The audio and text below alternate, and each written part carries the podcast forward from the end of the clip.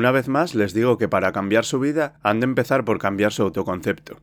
Y esto nos hace volver a lo que comentábamos de los tres ingredientes del autoconcepto al principio.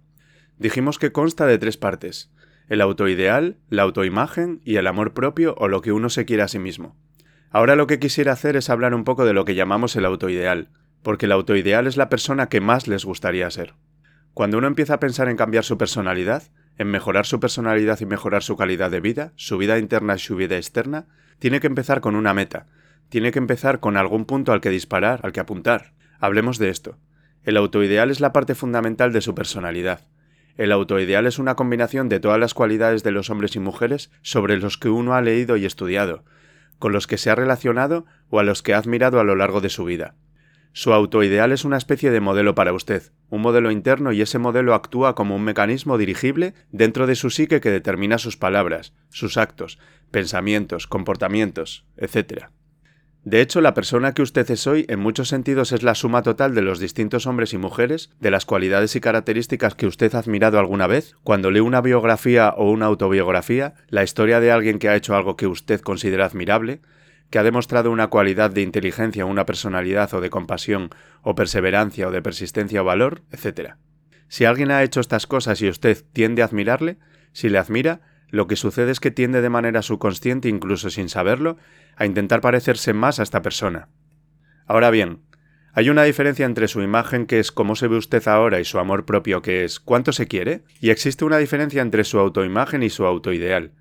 La distancia entre los dos, entre el modo en que usted se percibe a sí mismo ahora y el ideal que le gustaría ser, produce un efecto enorme sobre su amor propio. Las personas que se perciben trabajando progresivamente para ser cada vez más como las personas que quieren llegar a ser, tienen un elevado amor propio. Las personas se perciben a una distancia enorme, casi infranqueable entre la persona que consideran que son ahora y la persona que saben que pueden o deben ser. Tienen un amor propio bajo. De modo que el punto de partida para el cambio es el cambio en el autoconcepto. Repito, se produce por medio de una clara definición de cómo quiere ser uno. Cuando yo tenía unos 17 o 18 años, me senté con un cuaderno y escribí en él una descripción de la persona que me gustaría ser de mayor. Escribí varias páginas para describir mi personalidad, mi talla y mi peso, y cómo me llevaría con la gente, etc.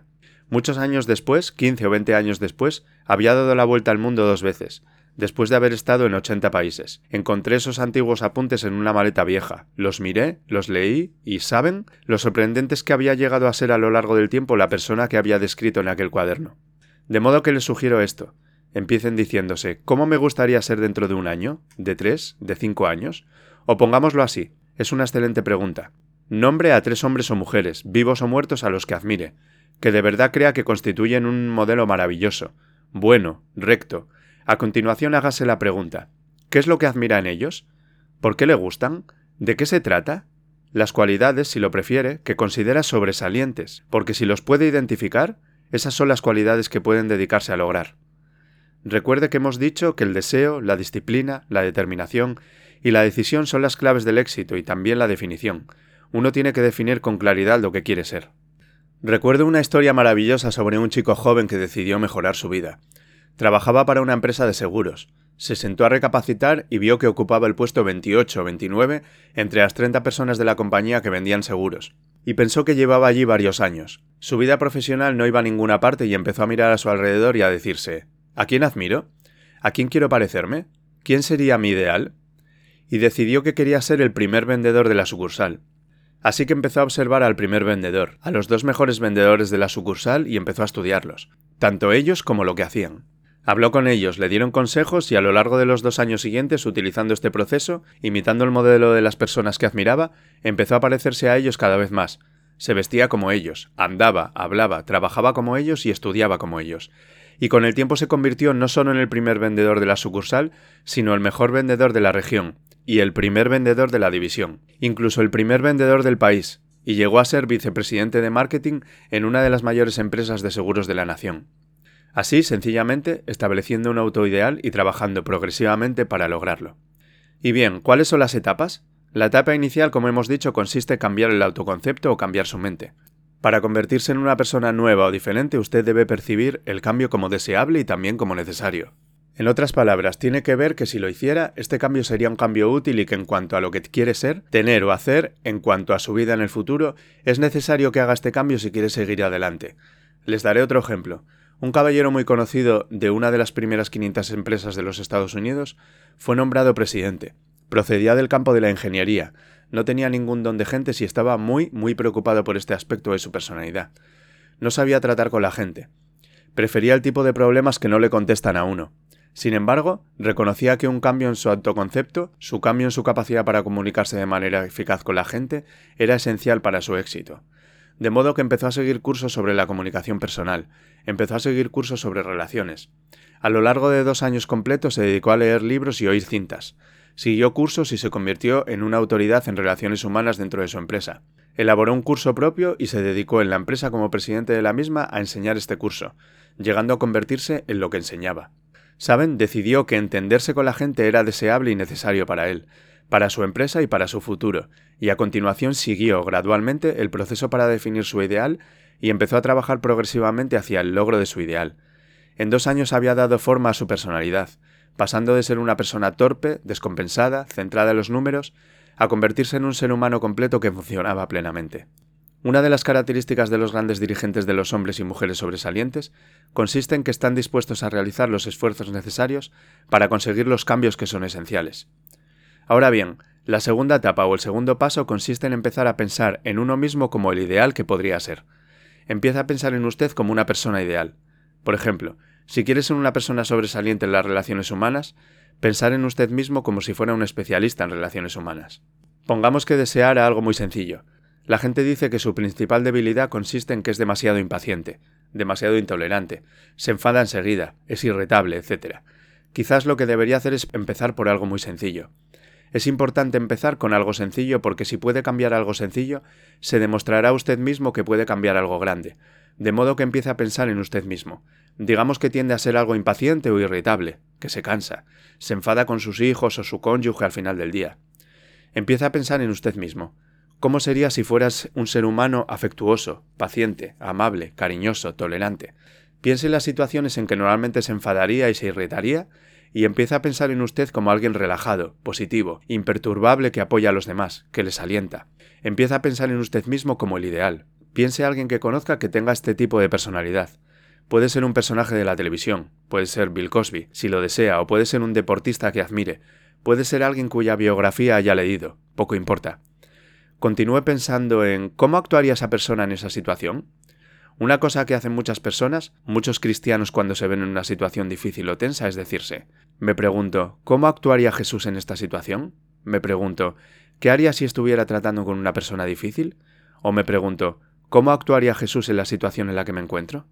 Lo que esto logra independientemente de sus creencias es suministrarle un modelo en el que basar sus actos. La tragedia de muchos jóvenes de las zonas conflictivas de las ciudades es que los modelos que tienen no son modelos positivos. A veces la gente de éxito en los barrios difíciles no son personas admirables, trabajadoras, que levantan familias y negocios, son criminales que se dedican a actividades criminales. Los modelos que uno elija tienen un efecto importantísimo sobre lo que uno llega a ser, de modo que empieza a pensar en usted mismo como le gustaría ser, como le gustaría ser ahora mismo. Este es el punto de partida. Debido a la ley de la expresión, lo que se imprime se expresa. Si empieza a pensar en sí mismo, verá que es casi como hacer girar la rueda de su personalidad. Empieza a convertirse en una persona diferente. El tercer paso consiste en visualizar. ¿Qué significa visualizar? Se han escrito miles de libros sobre la visualización. La más potente de todas las capacidades humanas es la de crear imágenes mentales claras. Verán, a su subconsciente, que es donde se desarrolla toda su programación, lo activan las imágenes mentales combinadas con la emoción. De modo que cuando usted crea imágenes mentales claras empieza a centrarse en una imagen mental de qué le gustaría llegar a ser. El subconsciente no puede distinguir entre una experiencia real, que verdaderamente le está sucediendo a usted, y una que se imagina intensamente en la pantalla de su mente. Y ese método de visualización consiste en crear una imagen mental definida, y a continuación, recuerde que hemos hablado de la ley de la práctica, que es la ley de la repetición, ensayarla una y otra vez. Imagine, por ejemplo, que desea convertirse en un orador competente, así de sencillo. Digamos que este es usted. Este es usted y estos son sus ojos. Aquí está su mente consciente y aquí la subconsciente. Digamos que desea convertirse en un orador competente. Pues bien, si va y da una serie de discursos y obtiene una respuesta positiva, y la gente le dice que su discurso fue bueno, y lo hace una y otra vez, por mucho miedo que tenga a hablar en público, si lo hace un número de veces suficientes, irá almacenando memoria hasta el punto que no le molestará tener que hablar en público. He elegido el acto de hablar en público porque el 55% de la gente preferiría morir a tener que hablar en público. Ponen el miedo a hablar en público por encima del miedo a la muerte. Es uno de los mayores miedos de nuestra sociedad. Sin embargo, ningún niño nace con miedo a hablar en público. Ningún niño llega al mundo con miedo a hablar ante la gente. De hecho, todos dimos nuestro primer discurso en público totalmente desnudo, cabeza abajo y ante una sala llena de extraños, si lo recuerdan y desde entonces las cosas han ido a peor para la mayoría de nosotros.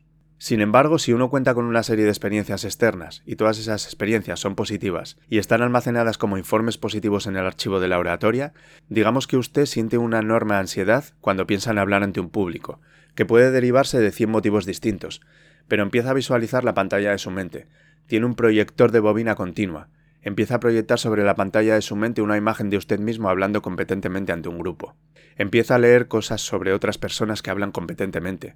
Lee libros sobre oradores competentes. Ellos nos cuentan cómo lo lograron y lo nerviosos que se sentían. Entonces usted hace un cursillo, empieza a estudiar y aprende a hacerlo.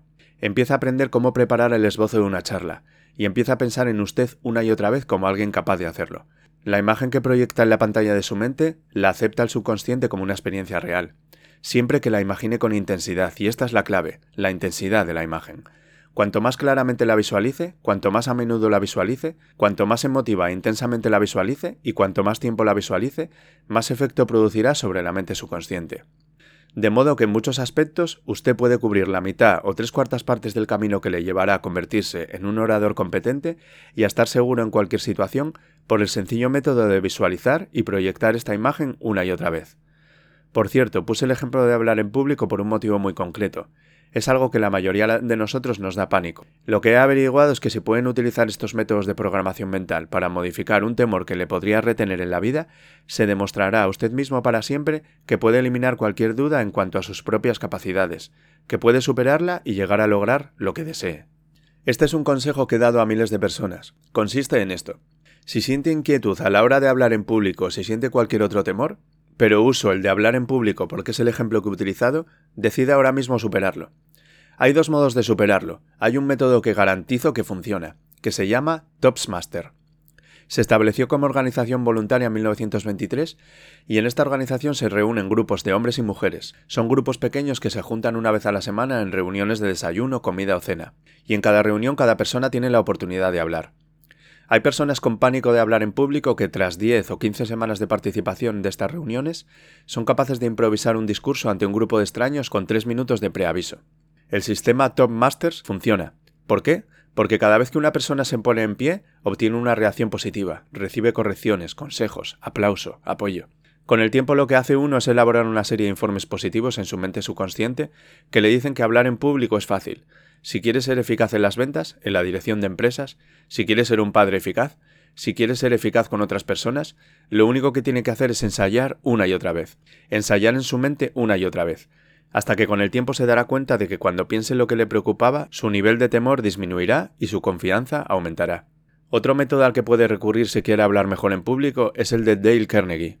Este es un curso estupendo, se llama sencillamente el curso de Dale Carnegie, que de verdad ayuda a la gente a convertirse en oradores competentes. En un plazo entre 10 y 14 semanas se tiene una oportunidad semanal de hablar ante sus iguales. El punto siguiente son las afirmaciones. Aquí nuestra potencialidad es limitada, las afirmaciones son las palabras más potentes que se pueden enunciar. Las afirmaciones se basan en lo que denominamos las tres Ps, en el sentido de que con las afirmaciones nos podemos reprogramar de manera subconsciente. Las afirmaciones son declaraciones fuertes, positivas que uno se dice a sí mismo sobre uno mismo y que uno se cree. Se basan en las tres Ps. Son, en primer lugar, personales.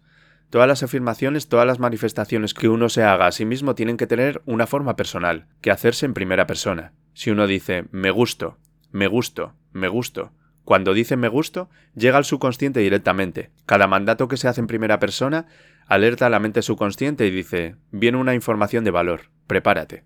Y también positivas. Todas las afirmaciones deben hacerse de forma positiva, porque la mente subconsciente filtra lo negativo y solo acepta la expresión positiva. Por ejemplo, si quiere dejar de fumar, no se diga ya no fumo, ya no fumo. Dígase yo soy una persona que no fuma, soy una persona que no fuma. Las palabras yo soy son dos de las más potentes en programación mental. Cuando usted dice yo soy, porque solamente usted puede decirse yo soy a usted mismo. Nadie más en el mundo puede decirse esas dos palabras y esto es algo que el subconsciente reconoce. Cuando usted dice yo soy responsable, yo soy responsable, puede llegar a sentir el efecto de estas palabras sobre, su mente subconsciente. Puede sentir las palabras yo soy responsable y su efecto sobre sus emociones. En tercer lugar, las palabras han de estar en presente. Ahora voy a adelgazar, o voy a dejar de fumar, o voy a cambiarme a un trabajo mejor, tengo un trabajo mejor, peso X kilos, gano X pesetas, gano X pesetas. Sea lo que sea, dígalo siempre en presente, porque su mente subconsciente solamente puede aceptar un lenguaje que se apoye en el ahora. Esto es muy muy importante. Cuando programamos la mente subconsciente, cuando visualizamos algo, ha de ser en el ahora, afírmelo en el presente. Cuando piense en usted mismo cómo le gustaría ser, que siempre sea en el ahora. La mente subconsciente, por cierto, es muy muy literal, de modo que cuando crea afirmaciones y se pueden crear afirmaciones para cada meta que pueda imaginar, gano X pesetas, peso X kilos, soy una persona amable y cariñosa, soy disciplinado, trabajador y puntilloso, soy un buen conductor, soy puntual, me gusto, soy responsable, me siento de maravilla, me siento feliz, tengo salud, tengo energía. Manifestaciones interesantes y las repite una y otra vez. Tengo salud, tengo energía, tengo salud, tengo energía. Puede incluso reforzar la resistencia de su cuerpo ante resfriados y gripes. De esto hablaremos más adelante. A menudo enfermamos porque decidimos enfermar, o enfermamos porque dejamos que nuestras mentes y cuerpos se deslicen cuesta abajo y podemos ahuyentar un resfriado que ya habíamos atrapado si repetimos la afirmación una y otra vez. Tengo salud, soy una persona sana, soy fuerte, me encuentro estupendamente, me encuentro de maravilla. Así que, exprese sus afirmaciones y sus visualizaciones cuando cierre los ojos. Veas a sí mismo como si ya tuviera esta característica o cualidad ahora mismo. Como ya hemos dicho en relación con la emoción, Imagino los sentimientos que acompañarían a la práctica mental. Imaginen el sentimiento que acompañaría a la palabra cuando diga me gusto. No digan me gusto, digan me gusto, me gusto, me gusto. Imagine que dice soy responsable, diga soy responsable, soy responsable. En otras palabras, movilícelo, envuélvalo en emoción, haga que penetre en su mente subconsciente como un detonador, y el efecto que producirá sobre su personalidad y sobre sus sentimientos serán enormes. Ahora volvamos a hablar sobre las afirmaciones. Lo que yo hago es utilizar una serie de tarjetas donde se pueden escribir las afirmaciones, las afirmaciones positivas, presentes, personales, y revisar estas afirmaciones una y otra vez. Cada vez que las revise, cada vez que piense en ellas, cada vez que las repita, las hará penetrar en su mente subconsciente. Cada vez que las imprima, aumentará la posibilidad de que se expriman de manera externa. Una última cosa, cuando utilice las afirmaciones, intente que sus palabras y sus acciones diarias sean consecuentes con sus afirmaciones, Intente que lo que diga cuando anda por ahí, las cosas que haga, sean consecuentes con las palabras que se diga a usted mismo en privado. Pues bien, lo siguiente que hacemos es lo que se llama verbalización. La verbalización es hablar en voz alta, manifestar sus afirmaciones en voz alta. Esto se puede hacer de dos maneras. Lo mejor es hacerlo en privado, pero se aumenta el efecto de una afirmación hasta en un 80% o incluso más cuando se hace en voz alta. Si se dice a usted mismo me gusto, pero diciéndolo así, me gusto, me encuentro estupendamente, o me encuentro de maravilla, o soy responsable, o gano 5 millones de pesetas al año. Cuando tuve noticia de este proceso por primera vez, mi meta era ganar el equivalente de 5 millones al año. Me di cuenta de que la única manera en que yo podría llegar a ganar 5 millones consistía en repetir estas palabras una y otra vez y sorprendentemente, cuando empecé a hacerlo, ni de casualidad ganaba 5 millones al año y tenía muchas dudas en cuanto a si funcionaría. Solamente puedo decirles de todo corazón que sí funciona, así que verbalícenlo. Otra cosa que pueden hacer es ponerse ante un espejo. Si verbalizan delante de un espejo se producen dos efectos de manera simultánea. Está el efecto de lo que se puede ver, más el de lo que se está diciendo, y además si uno pone emoción en lo que se está diciendo, cuenta con tres puntos de acceso para una reprogramación del subconsciente, que funcionan de manera simultánea.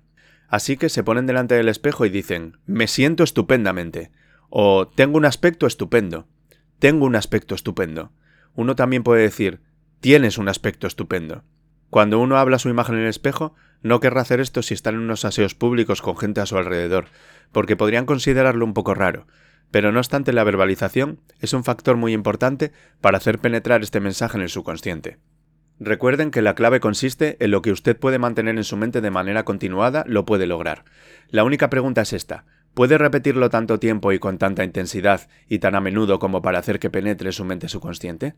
Una vez que lo haga penetrar permanentemente en su mente subconsciente, adquirirá un poder propio que con el tiempo lo hará penetrar en su realidad en el momento más oportuno y del modo adecuado para usted. Y esto nos lleva al siguiente método. El método asuma el papel. Asuma el papel, asuma el personaje. Verá, uno de los descubrimientos más importantes que hemos realizado en la psicología del comportamiento es que si usted se siente de un modo en particular, sentirá unas emociones en particular y las emociones le llevarán a unas acciones. Hemos hablado de esto antes, de que actuamos de manera consecuente con nuestras sensaciones. Sin embargo, lo que hemos averiguado es que la mayoría no partimos de una sensación de seguridad y de capacidad para lograr nuestras metas. La mayoría partimos de una sensación entre media y negativa. Sin embargo, si uno actúa exactamente como si tuviera una sensación, la acción generará la emoción, al igual que la emoción generará la sensación. En otras palabras, uno puede actuar para llegar a sentir. Esto es muy importante, puede actuar para llegar a sentir. ¿No le ha sucedido nunca estar sentado a gusto y relajado y que alguien diga, venga, vamos a hacer tal cosa, o vamos a ponernos de pie y hacer tal otra? Usted responde, no, no, no, no, estoy muy a gusto. Recuerde, esta es su zona cómoda. La comodidad es un gran enemigo de la potencialidad humana. Usted dice no, no, no. Le contestan venga, levántate y hazlo un poquito. Así que usted se levanta y se mueve un poquito. Se empieza a mover, empieza a entrar en acción. Pronto se ha metido de lleno en la acción y se olvida por completo de volver al sofá o a la butaca donde había estado sentado. Puede actuar para llegar a sentir. Puede actuar para llegar a sentir casi cualquier cosa. A esto le llamamos representar. Represente que ya tiene la cualidad, por ejemplo, si deseas ser valiente y no tener miedo, represente que ya es valeroso e intrépido. Si quieres una persona segura de sí misma, represente que ya tiene la seguridad. Hay un viejo refrán que dice, haz como si lo fueras hasta que lo seas. Haga como si fuera hasta que lo sea. ¿Recuerdan el caso que comentamos del caballero a quien le dijeron que era la reencarnación de Napoleón y que lo único que tenía que hacer era actuar como Napoleón y darse cuenta de que tenía ese casco histórico tras de sí, que tenía la decisión, el poder, el valor, el genio, la brillantez y la tenacidad, la previsión de uno de los grandes dirigentes de la historia? Pues bien, esta actuación, esta representación, esta asunción del papel es un factor crítico para llegar a ser esa persona, si se quiere llegar a ser el mejor vendedor de su organización, si quiere ser un ejecutivo de primera, si quiere ser un técnico estupendo, si quiere ser un excelente profesional de la medicina, si quiere ser la mejor madre o el mejor padre, si quiere sobresalir en los deportes. Existe un campo de estudio en la actualidad sobre la programación lingüística y lo que se conoce como el juego interno del triunfo. Se dice, por ejemplo, que si uno quiere ser mejor jugador de tenis, lo que tiene que hacer es imaginar que es un jugador de tenis de campeonato. Imagine que es un Arthur Haas, o Jimmy Connors, o Chris Evert, o Martina Navratilova, como se llame, o uno de los grandes jugadores de tenis. Juega al tenis exactamente como si fuera uno de ellos. Juega al tenis como si uno de ellos estuviera dentro de su cuerpo y en la cancha. ¿Sabe lo que sucederá? Los jueces y los espectadores que observan una persona que hacen esto ven que sus golpes son más precisos, más fuertes, juega mejor, con más confianza, con más capacidad. Para los que juegan al golf, otro ejemplo es que si quiere llegar a ser un gran jugador de golf, imagínese que ya lo es. Si quiere ser un óptimo vendedor, imagínese que ya es un óptimo vendedor. Hable, ande, actúe como si ya tuviera ese papel. Vístase para el papel. Mírese en el espejo y dígase, parezco un gran jugador de golf, parezco un ejecutivo, un vendedor o una vendedora, parezco aquello que me gustaría ser. A estas cuatro cosas la llamamos la baba, baba, baba. Más bien debería decirlo así, va, va. Estas son las claves para un cambio de personalidad. La V significa visualización. Visualice y represente la imagen de persona que le gustaría ser una y otra vez hasta que su subconsciente la acepte como una realidad. Recuerde, el subconsciente obedece los mandatos del consciente. Si manda al subconsciente, si manda al subconsciente por medio de los pensamientos de su mente consciente, de los pensamientos en los que se concentra, la ley de la concentración, si retiene ese pensamiento en su mente de manera continuada, con el tiempo se afirmará en el subconsciente y adoptará un poder propio. El segundo punto es afirmar. Afirme una y otra vez. Hay personas que dicen que prefieren prescindir del desayuno que prescindir de su afirmación de cada mañana. Háblese a usted mismo en tono positivo. Utilice la charla positiva consigo mismo continuamente. Recuerde que nos hablamos a nosotros mismos a razón de casi 1500 palabras por minuto. Muchas personas se hablan a sí mismas en términos de duda y temor y preocupación y ansiedad. Háblese positivamente. Lo puedo hacer. Lo puedo hacer. Lo puedo hacer. Repítaselo. Lo puedo hacer, lo puedo hacer, una y otra vez. Aumente su seguridad en usted mismo, aumente su amor propio. Cuando no tenga otra cosa que decirse, dígase, me gusto, me gusto, me gusto, me gusto. Porque decir me gusto o me quiero amplía su capacidad en todos los aspectos de su vida. Verbalice bien, hable en voz alta, asegúrese de que las cosas que se digan en voz alta sean consecuentes con la persona que le gustaría ser y con las cosas que le gustaría hacer. Verbalice y diga, me gusto. No diga en voz alta cosas como, nunca llego a tiempo, no puedo adelgazar, no consigo dejar de fumar, me gustaría poder hacerlo. Hable siempre en términos positivos y recuerde que prácticamente puede duplicar la fuerza de una afirmación diciéndola en voz alta. Si la dice en voz muy fuerte, me gusto, me gusto, me gusto. Si la dice en voz muy alta con mucha fuerza, se duplica, se triplica, a veces se multiplica varias veces su efecto. Y por fin, asuma el personaje. Haga como si ya tuviera ese papel. Asuma el personaje. Imagine que le han contratado para representar en un gran teatro el papel de una persona que ha logrado un enorme éxito y que en este papel lo que va a hacer es andar, hablar y actuar como si el éxito fuera suyo. Como si usted fuera el modelo. Como si usted fuera la imagen ideal de la persona perfecta en la que quiere convertirse y si anda, habla y actúa en consecuencia, si lo representa, si lo visualiza, lo piensa y lo afirma una y otra vez, esa es la persona en la que se convertirá. Es tan inevitable como que el sol sale en el este y se pone en el oeste. Y en la próxima sesión les diré más acerca de cómo incorporar estos atributos de la personalidad a su carácter. Antes de que te vayas me gustaría pedirte tres pequeños favores. Si te gusta el contenido del podcast, suscríbete gratis para recibir avisos cada vez que subo un nuevo episodio. Comparte el contenido para llegar a más personas y deja un comentario desde la plataforma en la que me escuches habitualmente. Si quieres recibir gratis contenido exclusivo directamente en tu bandeja de correo, entra en elamoreslarespuesta.com barra únete y apúntate a la lista. Y por último, si consideras que el contenido que comparto es valioso, apóyame haciendo una donación a través de mi web elamoreslarespuesta.com. Muchas gracias.